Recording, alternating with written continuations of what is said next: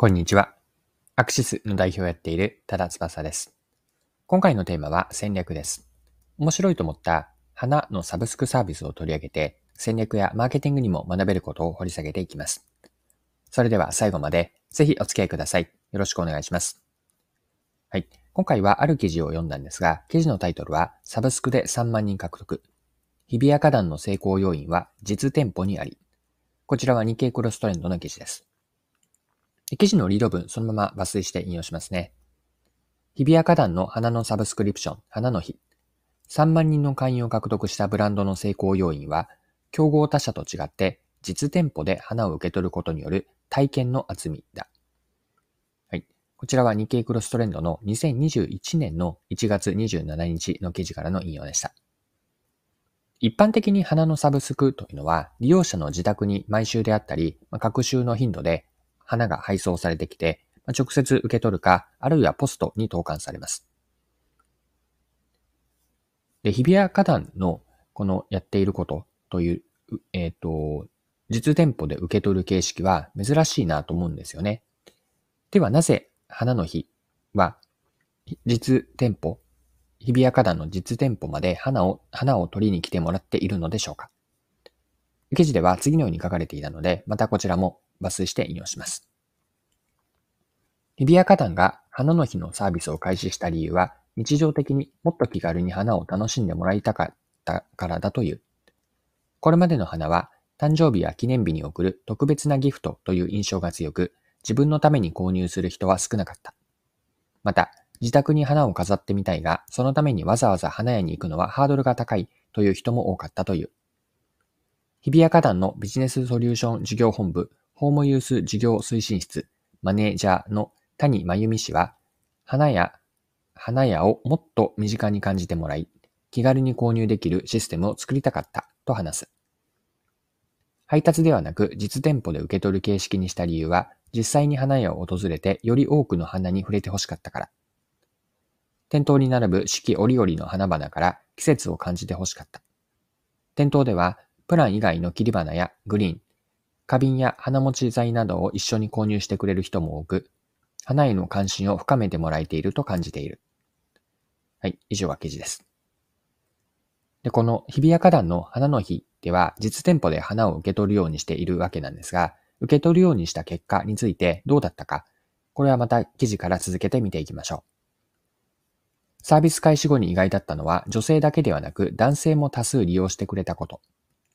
利用者の約10%は30から40代の男性で、自分用に契約した人もいれば、配偶者に頼まれて契約した人もいるようだ。開発者の昼休みを利用して花を受け取りに来る人も多いという。仕事の休憩時間や家事の合間など隙間時間を活用して利用できるのも花の日の魅力だ。実店舗で受け取る形式にしたことで利用者からは家にこもりがちなウィズコロナの生活を豊かにしてくれた。リモートワークで部屋に引きこもっていたけれど、花の日のおかげで散歩をする機会ができたといった声が寄せられるという。新型コロナ禍で気分が落ち込みがちな生活者に心理的な潤いを提供するというサービスの本質的価値が評価されたのだろう。はい、以上が記事でした。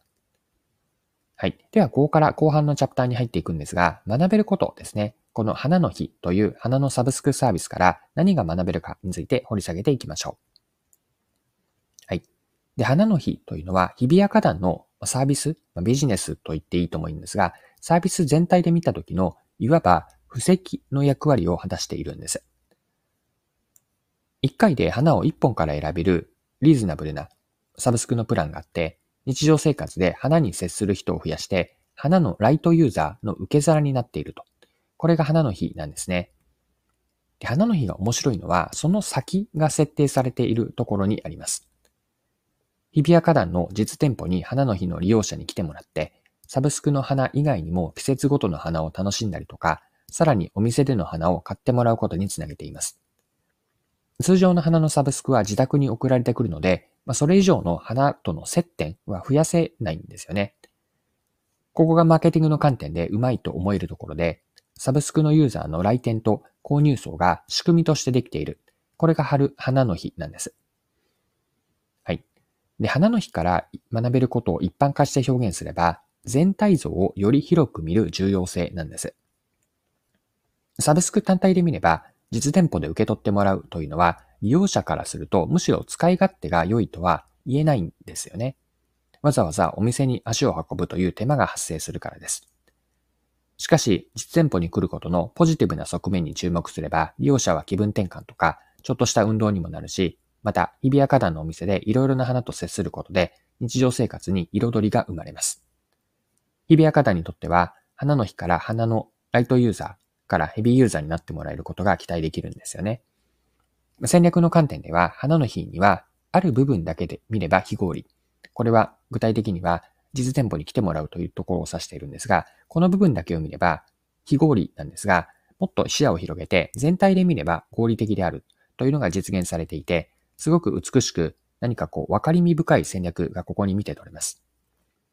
これは最後にちなみにの話なんですが、このような一見すると非合理なんだけれども、よくよく見ると合理的という戦略の話は、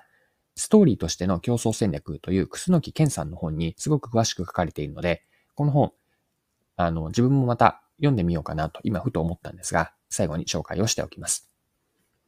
はい。そろそろクロージングです。今回は日比谷花壇のサブスクである花の日を取り上げて、マーケティングに学べることを見てきました。最後に戦略の部分ですね、学びがあったと思ったので、分かりみ深い戦略とはというあたり、もう一度振り返ってまとめておきましょう。はい。で、分かりみ深い戦略とはどういうことを言っているかというと、ある部分だけを見れば、一見すると非合理なんだけれども、よくよく全体を見れば合理的であると。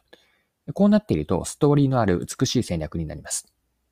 商品やサービスを単体として何かこう点としてではなくて、全体像をより広く見て線で捉えることの重要性ですかね。で、点では非合理でも線にすれば合理的になれば、分かりみ深い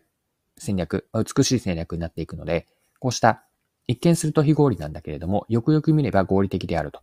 この着眼点持っておくって損はないかなと思います。今回も貴重なお時間を使って最後までお付き合いいただきありがとうございました。それでは今日も素敵な一日にしていきましょう。